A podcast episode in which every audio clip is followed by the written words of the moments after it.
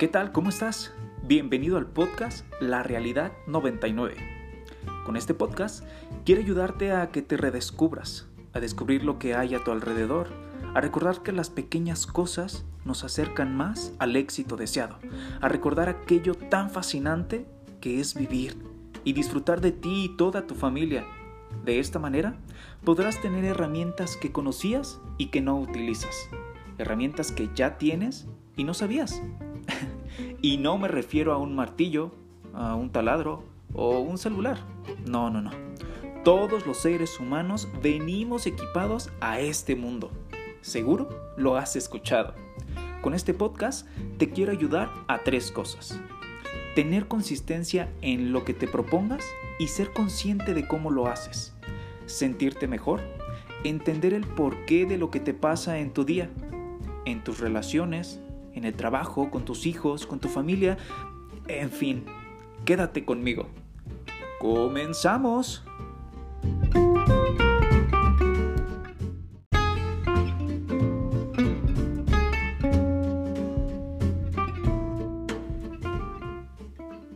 ¿Cómo estás? Esto cada vez se pone mejor. Bienvenido al podcast La Realidad 99. Este es el capítulo número 5 y el tema es ansiedad.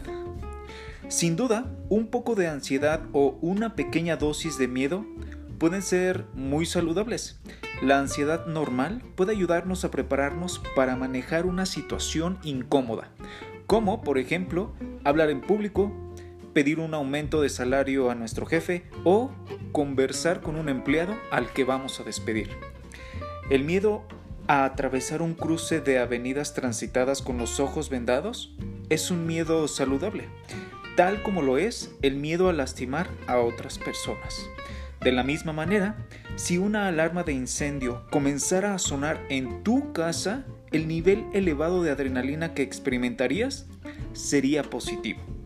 No obstante, si esa alarma de incendio no funcionara correctamente y se disparara de forma continua, 24 horas al día, no lograría más que crear caos en tu vida. Es más, te llevaría a reaccionar muchas veces con urgencia y sin motivo alguno.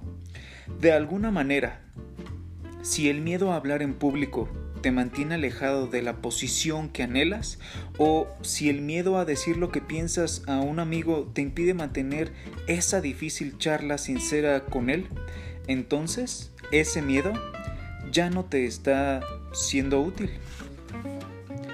Nuestro monstruo interior nos incita a preocuparnos e inquietarnos durante todo el día y hace muy bien su trabajo.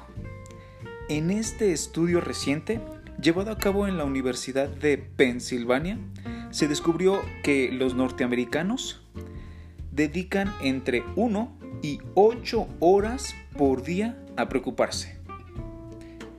Lo voy a repetir.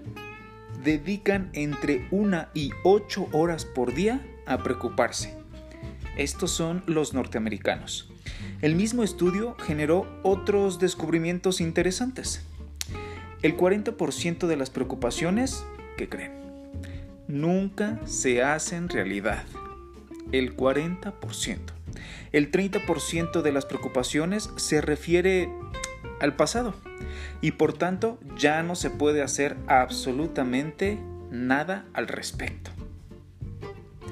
El 12% de las preocupaciones se centra en los asuntos, ¿qué crees?, de otra persona. El 10% de la preocupación se invierte en enfermedades reales o imaginarias y solo el 8%, 8% de las preocupaciones tienen fundamento. Deja de preocuparte y vive. Continuamos.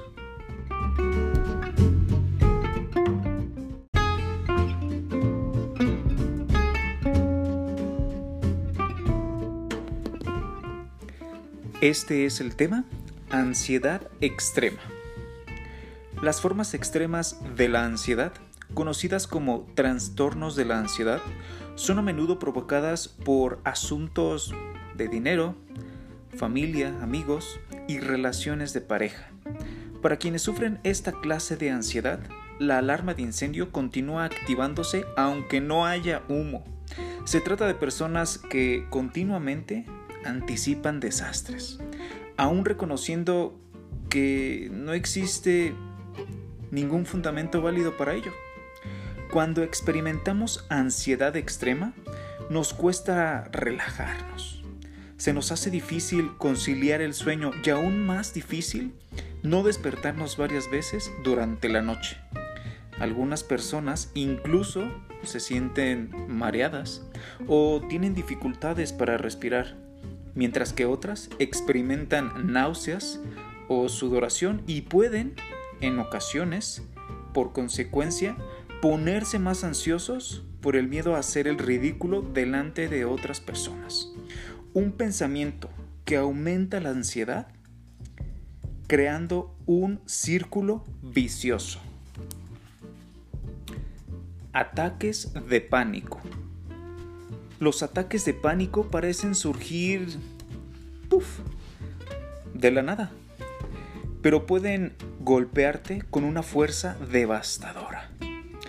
Para continuar con nuestra comparación, más que tener una simple alarma de incendio que se dispara en tu hogar, en este caso diríamos que oyes un gran incendio acompañado de unas ruidosas sirenas, personas gritando aterrorizadas y el rugir de motores de los coches de bomberos. Los síntomas principales del ataque de pánico incluyen la falta de aire, los mareos, y los sentimientos de pánico y de fatalidad inminente. Puedes sentir un hormigueo en las manos o sentir que se enfrían. Además, si tu respiración es poco profunda, podrás incluso sentir que tienes que luchar por cada bocanada de aire. En algunos casos, tu corazón puede palpitar hasta el punto de hacerte pensar que estás sufriendo un infarto. Incluso hay personas que sienten que están perdiendo el contacto con la realidad. El efecto, el pánico puede paralizarte, puede impedirte desde subir a un avión hasta no dejarte siquiera salir de tu hogar.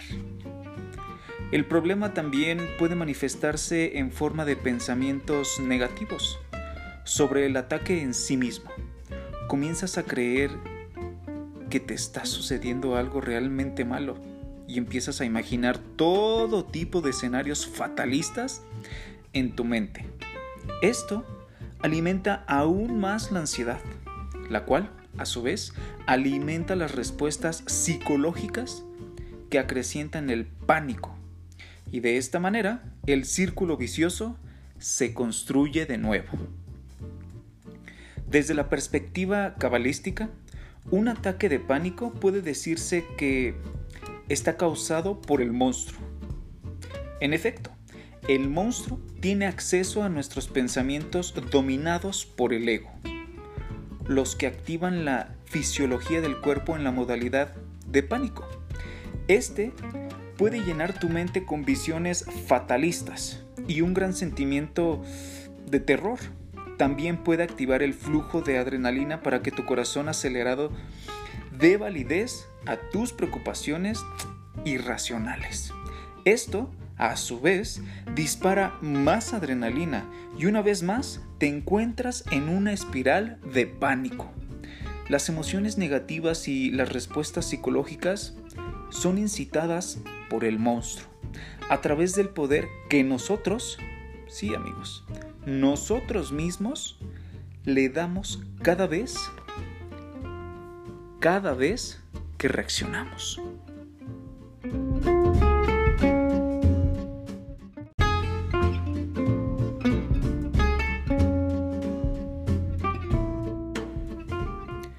Continuamos. El siguiente tema Fobias. Dicho figuradamente, una fobia es como una ansiedad después de haber tomado esteroides. Imagínate, Mientras que un poco de ansiedad puede ser buena para ti, las fobias nunca tienen un lado positivo. Así como las ansiedades varían de moderadas a extremas y pueden ser generales, por ejemplo, y si algo malo sale mal hoy en el trabajo, o específicas. ¿Qué sucederá si intento hacer la presentación hoy y lo echo todo a perder? Las fobias son tanto intensas como específicas. Pueden significar el miedo a las arañas, aracnofobia, el miedo a los ambientes angostos, claustrofobia, o el miedo a volar, aviofobia.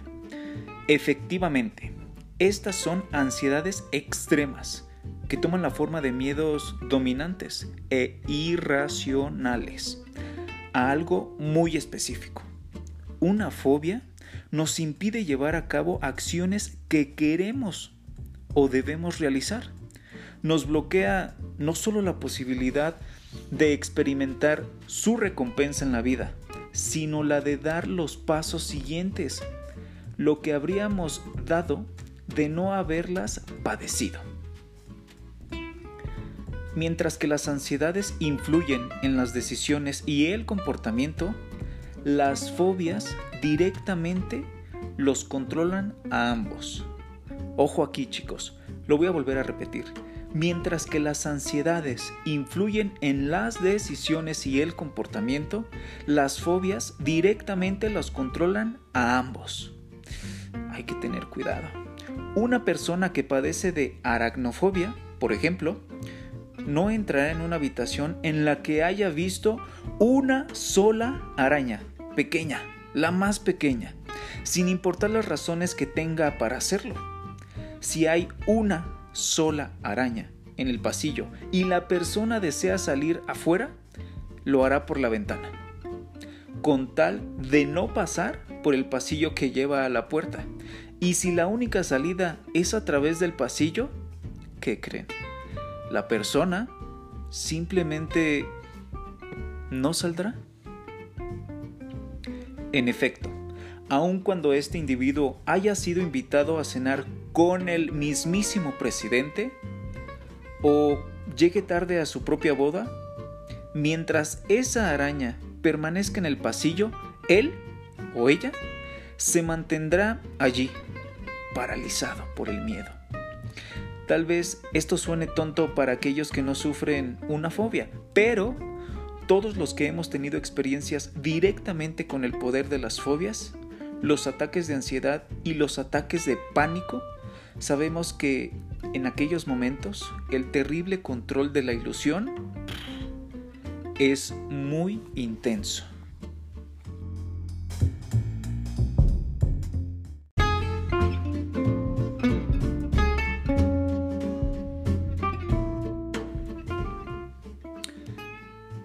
Sigamos. Dos respuestas al monstruo. Ya sea que nos enfrentemos a nuestro egoísmo, al miedo, la avaricia, la ira o cualquier otro impulso destructivo impuesto por el ego, tenemos dos alternativas a la hora de responder. Uno, podemos reaccionar y comportarnos de acuerdo con lo que el monstruo, ego, desea. O, la dos, podemos resistirnos al monstruo y detener nuestras reacciones antes de que se, de, que se desencadenen. Si elegimos la última alternativa, pasamos de ser reactivos a ser proactivos. Que conste, cada vez que te sitúas en un estado proactivo, se considera un acto de compartir. Allí se encuentra el secreto la llave dorada, la moneda de oro, la llave que abre la puerta para terminar con nuestros miedos. Cuando reaccionas, no compartes absolutamente nada. ¿Sí? Tu ira, tus miedos, tus celos, tu envidia están afectando de forma negativa a otro ser humano, directa o indirectamente. Por el contrario, cuando resistes el deseo de reaccionar y apagas la radio que emite los mensajes del monstruo, te has vuelto proactivo. De esta forma, todas las personas a tu alrededor se, benefician de tu comportamiento, por lo que estás claramente compartiendo. Y eso, amigo mío, significa que acabas de rasgar una cortina, permitiendo que la luz del 99% brille más claramente en tu vida. Esto es atraer felicidad. Y cuanta más luz haya en tu vida, menor será la oscuridad, es decir, ego. Y cuanto menor sea la oscuridad, ¿qué crees? Menos miedo vas a tener.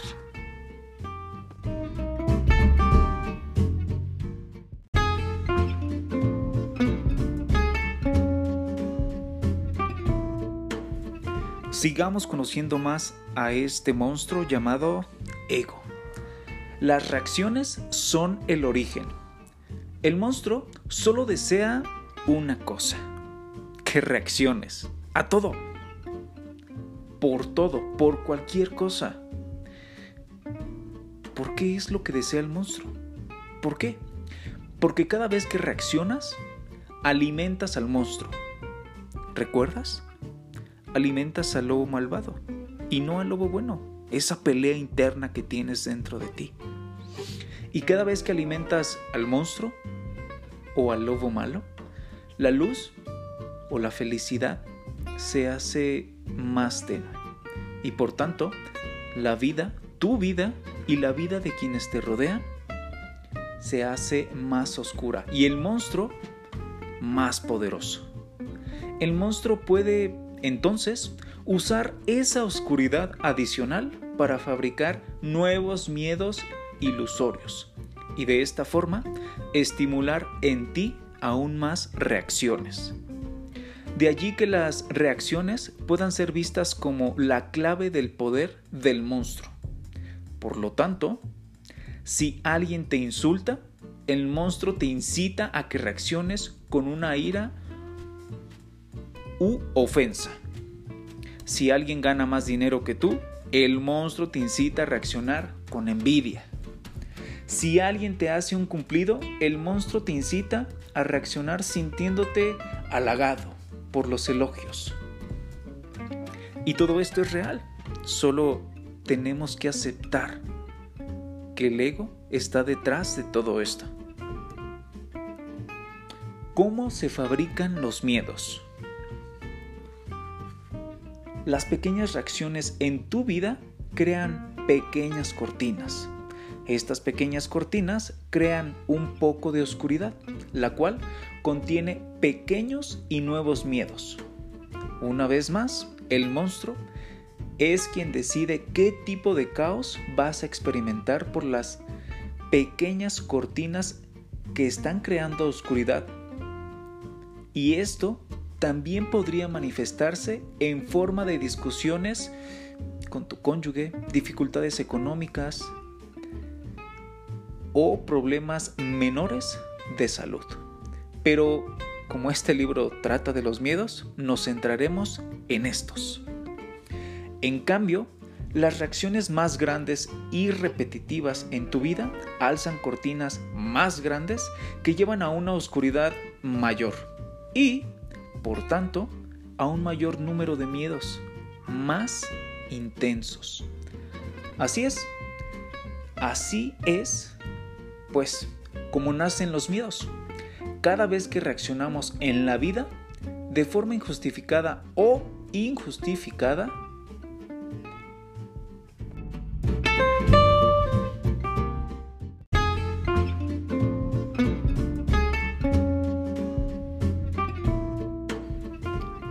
¿Tú sabes cómo se fabrican los miedos?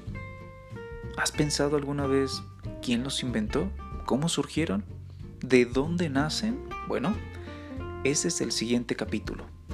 ¿Cómo se fabrican los miedos? Las pequeñas reacciones en tu vida crean pequeñas cortinas. Estas pequeñas cortinas crean un poco de oscuridad, la cual contiene pequeños y nuevos miedos. Una vez más, el monstruo quien decide qué tipo de caos vas a experimentar, por lo que esta pequeña oscuridad también podrá manifestarse en forma de discusiones con tu cónyuge, dificultades económicas molestas o problemas menores de salud. Pero como este libro trata de los miedos, nos centraremos en estos. En cambio, las reacciones más grandes y repetitivas en tu vida alzan cortinas más grandes, que llevan a una oscuridad mayor y por tanto a un mayor número de miedos más intensos. Así es, pues, como nacen los miedos. Cada vez que reaccionamos en la vida, de forma justificada o injustificada, el monstruo cuelga otra cortina. Y no dejes que el monstruo siempre dudas sobre este hecho en tu mente, que es lo que probablemente está intentando hacer en este momento. Dile que no, esto es verdad. Mejor, haz otra cosa. Presta atención. Presta atención al monstruo detrás de la cortina. Solo así podrás comenzar a disminuir las reacciones a las que él te incita constantemente. Estos son otros ejemplos del monstruo haciendo su trabajo y lo hace de una manera excepcional. Reaccionamos con ira cuando los miembros de nuestra familia nos molestan. Reaccionamos con impaciencia cuando la persona que va en el auto justo delante de nosotros conduce mm, no tan rápido o se toma demasiado tiempo para girar a la izquierda. Seguramente nos ha pasado. Reaccionamos con deseo de venganza cada vez que nuestros enemigos provocan caos en nuestra vida. Espero que no tengas enemigos. Una vez que la reacción ya se ha producido y ya hemos herido a una persona, aunque se lo mereciera, nos hallamos inmersos en una situación que necesita ser corregida. Llamaremos a esto infracción por reacción. ¿Has cometido alguna infracción por reacción últimamente? Te daré la solución.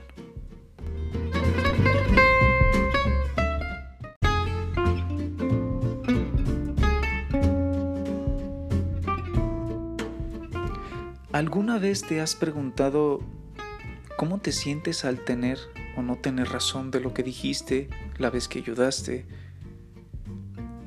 Bueno, el siguiente tema es, no existe el tener razón o no tenerla.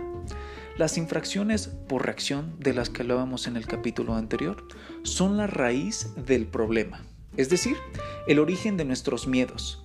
Cada infracción por reacción que cometemos alza una cortina que crea la oscuridad en la que nacen nuestros miedos. Es así de fácil. Por lo tanto, si deseas comenzar a desterrar los miedos de tu vida, debes volver a la raíz y reparar una reacción pasada, aun cuando estés seguro de que tu reacción fue justificada. Sé que nos cuesta trabajo, pero podemos irlo trabajando poco a poco. Verás, la vida no consiste en saber quién tiene razón y quién no la tiene. La vida tan solo consiste en volvernos creadores de nuestra propia plenitud. ¡Pum! Es así de sencillo. Descubriendo la luz que está oculta. Y lo hacemos cada vez que compartimos con alguien. Esta es la regla del juego. Por eso, si alguien es injusto con nosotros y reaccionamos, no estamos compartiendo. Puede que tengamos razón, pero también estaremos colgando una cortina en el proceso. Esto es lo que muy pocos en el mundo parecemos comprender. Y sin embargo, es la razón precisa por la cual el mundo está repleto de miedos y dolores. Así pues, pregúntate lo siguiente. ¿Prefieres tener razón y ser miserable? ¿O prefieres no tener razón y ser feliz? ¿Qué pregunta vas a responder? ¿Prefieres tener razón y ser miserable? ¿O prefieres no tener razón y ser feliz? Si puedes, deja un comentario. No te equivoques, Tener la razón hace la luz. Por el contrario, la luz se hace cuando compartes. Piénsalo bien, no te vayas a equivocar. Tener la razón no hace la luz o la felicidad y por el contrario, la luz se hace cuando compartes. Compartimos cuando somos proactivos hacia las personas y los sucesos que ocurren en nuestras vidas.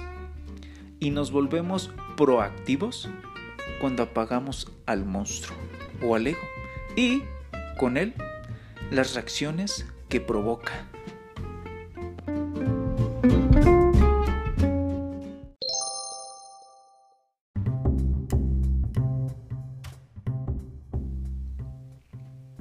Hagamos una pausa y te pregunto, ¿qué estás pensando ahora?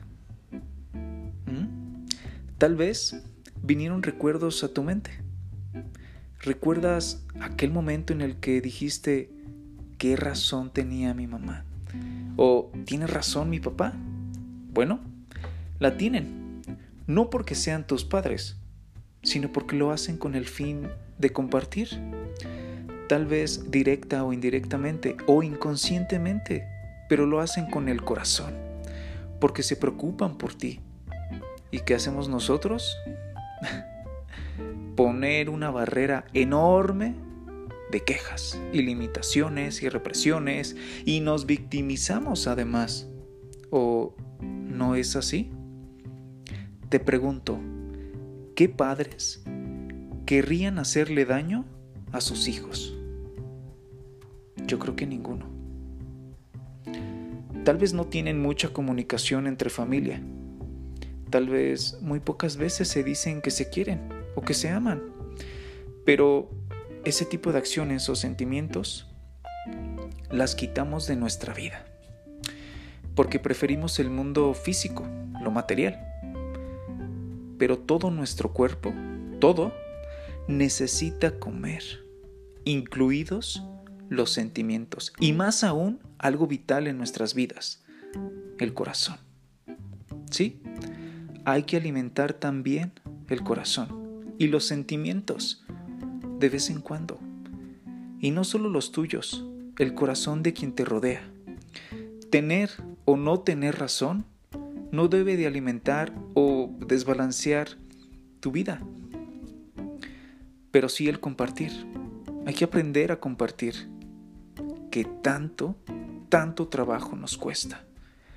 No siempre tener razón es el camino correcto, pero sí es el que más nos puede enseñar.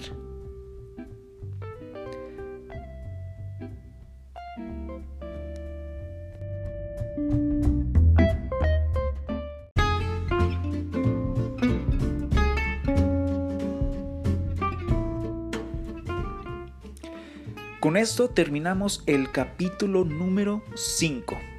Espero poderte ayudar con estos dos consejos. Uno, tener consistencia en lo que te propongas y ser consciente de cómo lo haces. Toma como propósito hoy no reaccionar y en cambio sé proactivo. Llénate de energía positiva y no de envidias. Convierte el plomo en oro como el rey Midas. 2. Entender el porqué de lo que te pasa en tu día. Ahora sabemos que un poco de ansiedad no es mala en nuestra vida, pero esta herramienta nos sirve para identificar las situaciones que nos separan de nuestra realidad o felicidad. Eso fue todo. Recuerda, si puedes hablar de este podcast con tus amigos y familiares, estaría genial. Ayúdame a eliminar los miedos de alguien más, compartiéndolo. Déjame saber qué piensas. ¿Te funcionó lo que leímos? ¿Te gustó? ¿Cambió algo en ti sabiendo esto? Ojalá que sí. Nos vemos muy pronto. Hasta luego.